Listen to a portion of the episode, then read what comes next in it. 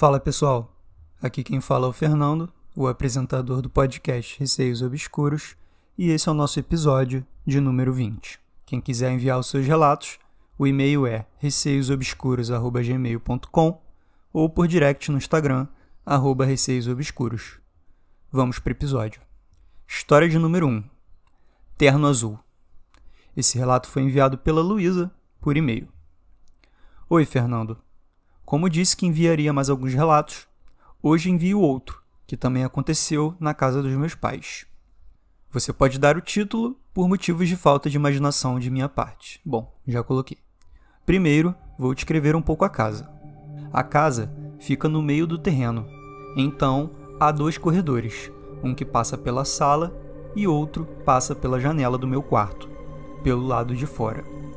Detalhe que, de vez em quando, escuto um barulho nesse corredor, como um vento muito forte, mas na realidade não há vento algum. Pois bem, quando esse relato aconteceu, eu passava por esse corredor e vi um homem de relance no meu quarto. Mas pensei ser meu pai, entre parênteses. Mais tarde descobri que meu pai estava trabalhando. Não dei importância e continuei andando. De noite fui dormir. De madrugada Acordei e percebi uma presença. Quando olhei, percebi o homem outra vez, mas agora estava parado na porta, com uma mão na maçaneta e olhava para mim. O encarei por um tempo e então cobri a cabeça com um cobertor. Entre parênteses, minha vontade era de sair correndo dali, mas como ele estava parado na porta, não tinha como. Acabei dormindo depois de um tempo. No dia seguinte, perguntei à minha mãe se ela conhecia alguém com a descrição daquele homem, tomando cuidado para não comentar o do ocorrido, já que minha mãe não acredita em espíritos. Com a descrição, entre parênteses, um homem alto, careca, queixo robusto, usando um terno azul, minha mãe disse que parecia ser o meu bisavô, que eu não conhecia. Ela me mostrou uma foto e era idêntico. Um detalhe é que minha mãe se surpreendeu com a descrição do terno azul pois era o único terno dele com o qual ele foi enterrado. Então, Luísa, muito obrigado por enviar o seu relato. Eu achei meio perturbador.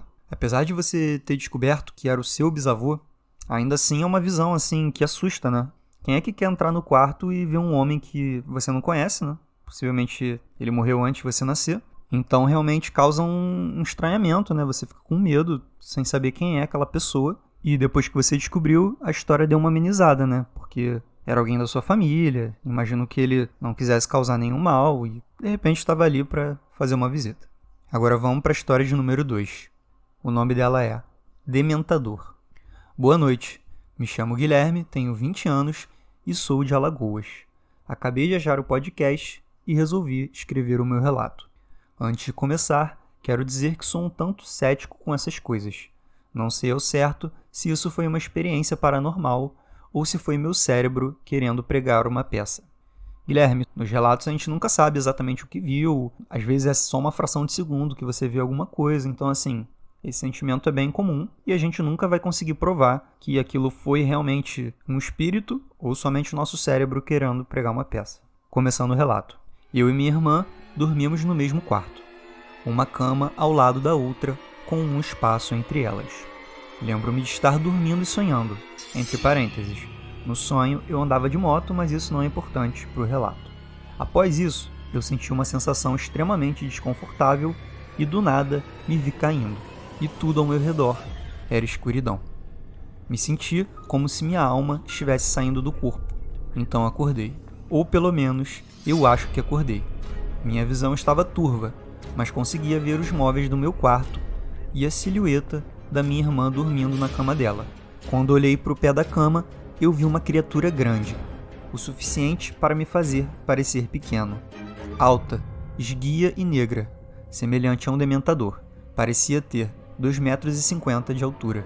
Aquela coisa se virou, andou lentamente entre as camas e aproximou o rosto do meu.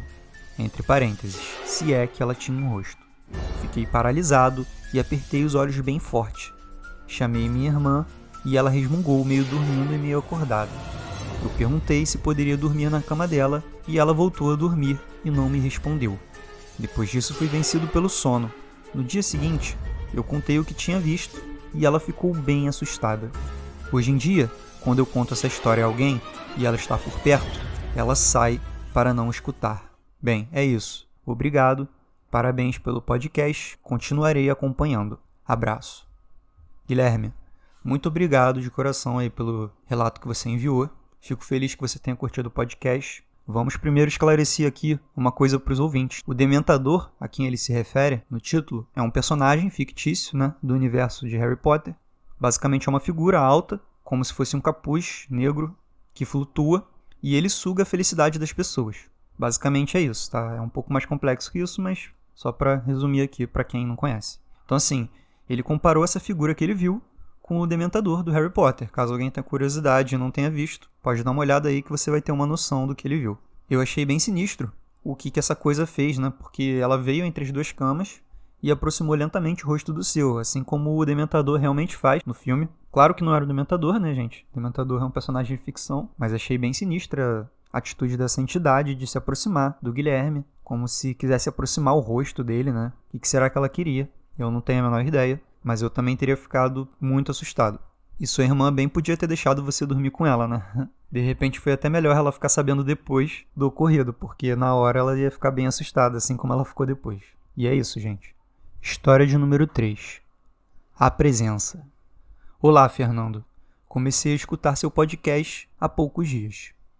Conheci depois que você começou a me seguir no Insta. Muito obrigado por isso. Adoro seu tipo de conteúdo. Eu que agradeço por você dar uma chance aqui para o podcast e conferir o conteúdo.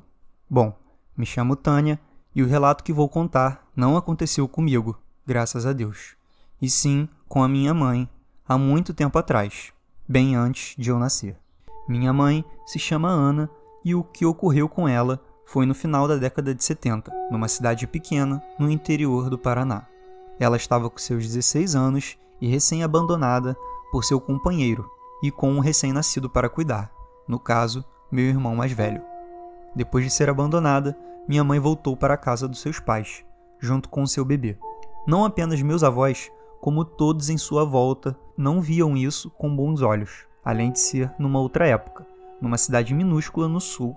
Ela passou por diversas dificuldades. Ela era humilhada constantemente por ser mãe solo, com xingamentos e zombaria. Meus avós, para ajudar, por vezes renegavam até comida para ela. Não consigo imaginar a dor que ela deve ter passado. Minha mãe dormia na sala com o meu irmãozinho, e foi durante uma noite que tudo começou. Todos na casa já estavam recolhidos em seus determinados aposentos, menos meu tio, irmão mais velho de minha mãe, que havia saído. Durante essa madrugada, minha mãe estava acordada quando, no lado de fora da casa, ela escutou três assobios. Lógico, ela achou estranho, mas percebeu que alguém estava entrando pela porta da cozinha. Minha mãe achou que fosse seu irmão. Chegou até chamar pelo seu nome, mas não obteve resposta. Ela só ficou prestando atenção nos passos percorrendo a cozinha e chegando à sala no meio daquela escuridão. Quando os passos já estavam bem próximos a ela, seus olhos fecharam involuntariamente e assim permaneceram até que os passos pararam ao lado dela. Ela disse que seu corpo sentia arrepios e uma sensação de quente e frio a percorriam. Aquela presença se aproximou ao lado de seu ouvido e proferiu aos sussurros, bem lentamente, seu nome por três vezes.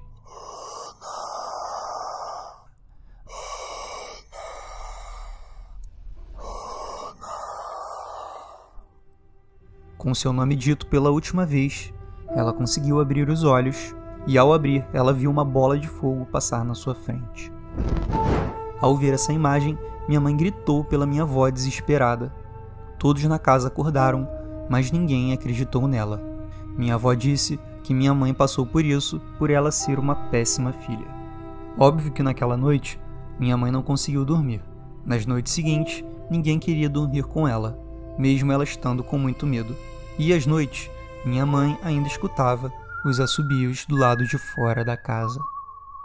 Apavorada com o que estava acontecendo, ela buscou ajuda de um senhor que morava naquela região. Ele era um benzedor. Ao ser atendida por ele, minha mãe soube às claras o que era aquilo que estava passando.